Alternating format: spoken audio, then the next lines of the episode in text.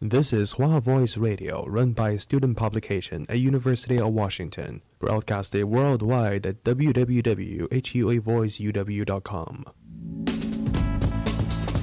服务校园生活，引领多元时尚。引领多元时尚。这里是华盛顿大学，华大华生。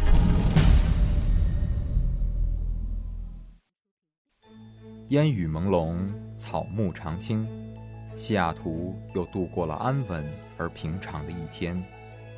暮色渐沉，喧嚣渐息，每一个夜晚，我们都在同一个地方，让声音乘着电波化为雨水，滋润所传达到的每一处土地。听众朋友，晚上好，欢迎收听华大华生。生过留痕，却永不落脚。因为那道电波所承载的是锋利如现实、飘然如梦想的每一位广播人的信仰。声音在，信仰在，我们在。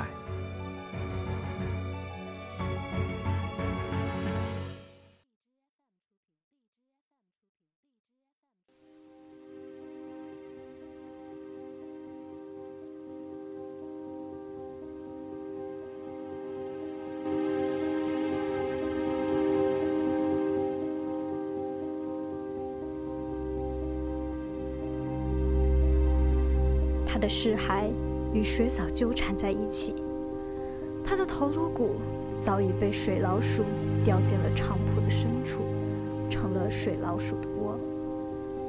他不记得自己的头颅骨送走了多少窝粉色的小老鼠，他还记得很多动物的尸体从他的头盖骨上方飘过，还记得一盏盏。寄托着生者祈念的莲花灯，被风雪打落的恐慌，他什么也不记得了。他只记得一个七八岁的孩童坠入水中时挣扎的声音，以及放大的灰色瞳孔。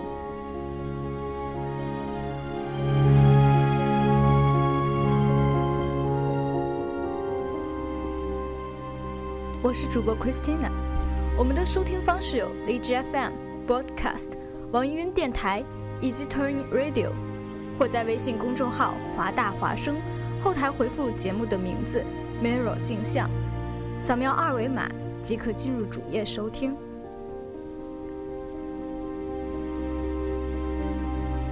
下面就来开始我们今天的节目。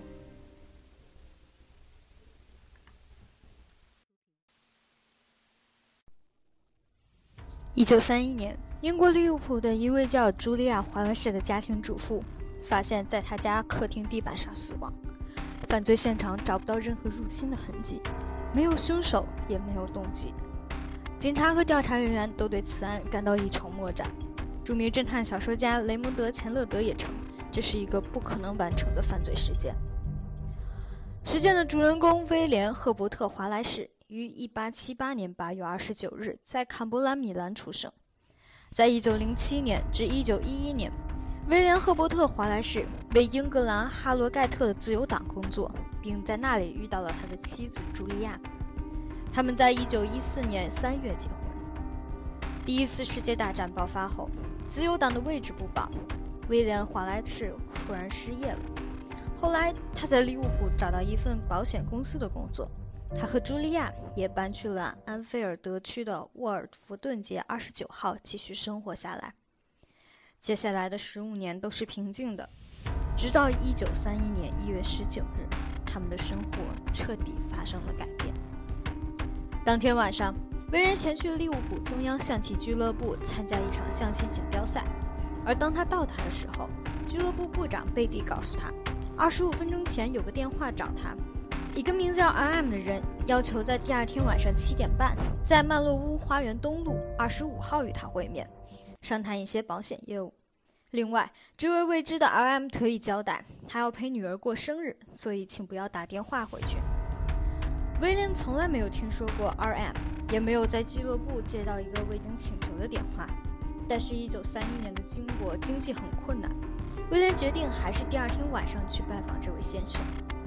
第二天，威廉嘱咐茱莉亚，告诉他：“你自己也要多注意安全。我走之后，不要让任何陌生人进入家中。”后，威廉乘车到达曼洛姆大街，刚好是下午七点半。他却发现他要找的地址根本不存在。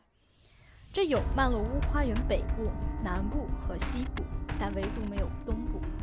他在想，这是一个奇怪的恶作剧吗？不死心的威廉找了几个路人和警察询问，都被告知并没有这个地方。四十五分钟之后，他放弃了，决定回到家去。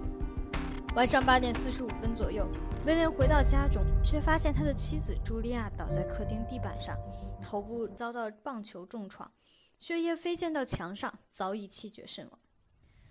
警察在调查时发现，并没有强行入侵的痕迹，没有发现凶器。房间的浴室和下水道既未被使用，也没有发现血迹，但在马桶里有一点凝结的血块，来源不明。警方根据调查，觉得华莱士很有可能就是那个神秘人，并且有做大嫌疑，而这一切都是他的自导自演。案发前一天，拨打电话的电话亭距华莱士家只有三百六十米左右，而这个电话亭紧挨车站。华莱士到达俱乐部时间差不多是在这通电话后的二十五分钟左右。警方严重怀疑他是先打的电话，然后坐车赶到俱乐部，这在时间上完全行得通。俱乐部有严格的会员规定，以至于外人不会轻易知道俱乐部的电话，而且当天也没有人知道他会去俱乐部。由于华莱士本身的工作性质，需要经常上门拜访客户，对城市的道路、房屋是熟悉的。另外，他有一位好友就住在曼罗花园附近，他经常去那里拜访自己的朋友，但是华莱士却未对地址有任何怀疑。案发现场没有强行入侵的痕迹。凶手很有可能是熟人。装钱的钱盒在取完钱后又被重新放好。如果真是入室抢劫杀人的话，也不会在拿完钱后还把钱盒放回去。根据以上几点，警方以谋杀罪正式起诉华莱士。辩护人则根据以上情况做出了自己的反驳。关于电话部分，与华莱士相识多年的比蒂表示，对方声音低沉而粗哑，根本不是华莱士的声音。根据调查发现，在案发前，俱乐部曾贴出一份国际象棋比赛的日期和名单，也就是说，任何看到名单上的人都会知道华莱士的比赛时间。辩方律师找到当晚检票员证实，华莱士是坐上了十九点零六分的火车，而从他家到电车站，他起码要在十八点五十分就要出门。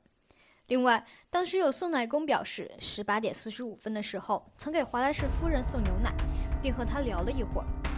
有一个送报员证实了送奶工的说法，他表示当天应该是在六点三十五分左右。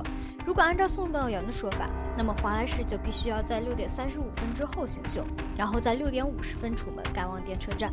事实上，在十五分钟之内要杀人、处理现场、处理凶器，再赶往电车站，时间上是做不到的。控方也不示弱，提出几点：贝蒂听见声音低沉，不像是华莱士的声音。如果这通电话是华莱士打的，那他肯定会掩饰自己的声音。在贴出的这份名单上，华莱士缺席了十一月二十四日至十二月五日比赛。为什么突然参加一月十九日的比赛呢？即神秘电话当天，为什么这么巧，就在华莱士去的当天就收到了口信？控方表示，提供华莱士不在场的证据证人在录口供时都一个共同点，就是华莱士每次问路的时候都会刻意询问当时的时间。这似乎刻意为自己制造了不在场证据。陪审团依据双方提出的观点商议了一个多小时，最后认定华莱士有罪，并判华莱士死刑。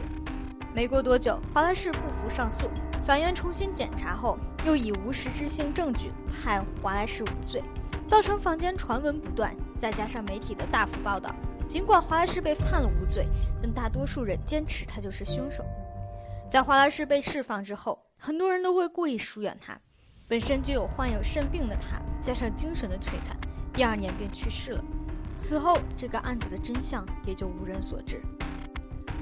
这起案件主要的矛盾点在于，控方的主要依据是有太多的巧合和不符合常理的规定，但没有实质性的证据；而辩方无法解释这些巧合的成因，但却有完美的不在场证明。这起案件我们可以分为两步来看。假设华莱士不是凶手，如果华莱士不是凶手的话，凶手另有其人。那么凶手的计划就是一月十九日打电话约华莱士，等第二天华莱士走之后，凶手潜入华莱士的家，杀害他的妻子，抢劫钱财，而后处理现场，处理凶器，离开现场。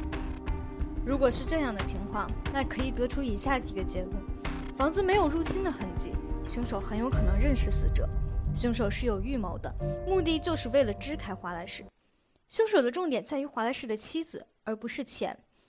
如果是为了钱，那么偷比杀人抢钱要好；如果是为了钱，为什么单单支开了华莱士，而不是支开死者？如果只是为了钱，为什么还要故意设局？在华莱士出门之前，凶手就在华莱士家附近。另外，这个计划要想顺利实施，会遇上几个问题。在华莱士已经两次没有去俱乐部的情况下，凶手怎么会知道华莱士当晚会去俱乐部？凶手让贝蒂捎口信，为什么能保证他一定会告诉华莱士？不怕他忘了或者懒得管这件事吗？凶手提供的假地址，怎么保证华莱士一定会去？凶手怎么保证华莱士中途不会折返？或者说，凶手在华莱士来回的这段时间足够让自己行凶。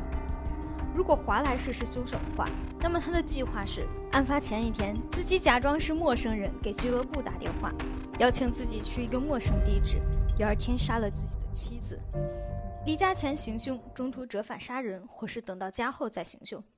询问路人给自己做不在场证明，找邻居一起到案发现场，那么就可以得出凶手的目标就是要杀死他的妻子。所以，这里面最大的问题就是华莱士的不在场证明。还有三个可能杀死死者的时间：出门前杀死妻子，有送奶工和送报员的证词，这一点可以排除；坐车途中折返杀人，时间问题，把时间放到最宽，假设他在十九点零六分上车，又立马下车，还是十九点零六分往回赶，这段路程需要十六分钟，杀人时间不算短。杀完人之后再赶回坐车，又要十六分钟。七点四十五分要出现在曼洛屋花园附近，这是不可能的。这里面除了杀人的时间，还有等车的时间，车子走过这段路程的时间都没有算在内。另外，如果中途下车，检票员也会有印象的，所以也可以排除。晚上回来之后杀人，同样是时间问题。当天晚上二十点四十五分，华莱士同邻居一起发现了死者。把时间往前推。电车站到华莱士的家只需要十六分钟，也就是最迟二十点三十分。华莱士要到电车，另外算上等车的时间和回程的时间，华莱士差不多要八点从曼罗屋花园坐车离开。同大多数人一样，我们认为华莱士就是凶手。纠结的问题只在于他的在场证明，而不在场证明又是铁证，所以陷入了死循环。唯一解释的就是他的事实，也就是说他当晚的确不在案发现场，而凶手是另有其人。这个人只是他的同谋。如果两人分头行动，那么所有问题都可以解释。两人约定好一月十九日晚上，凶手致电到俱乐部，华莱士故意等凶手打完电话才出发。我们原本以为华莱士接的那通电话是为了给自己做不在场证明，恰恰相反，那通电话的目的就是为了让警方怀疑自己，隐藏起有同谋的事实。第二天，两人约定好华莱士出门及回家的时间。华莱士出门后，凶手便潜入死者家中行凶。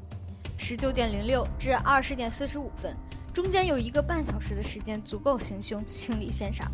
而华莱士则去制造不在场证明，刻意在每次问路的时候询问时间，另外也是在确认自己回家的时间。这样强有力的证据，完全可以推翻警方认定自己是凶手的事实，不仅保护自己，也保护的凶手。而华莱士同谋的人会出于什么原因帮他？如果凶手是出于个人原因要杀死死者，那么不会与华莱士同谋。比较直观的可能性就是图财，也就是华莱士雇凶杀人。而华莱士杀他妻子的原因，可能由于他夫妻之间的关系、感情问题，也有财富状况。华莱士的职业是保险工作，所以很有可能存在骗保的情况。但是，由于华莱士在第二年去世了，这个案子至今不得而知。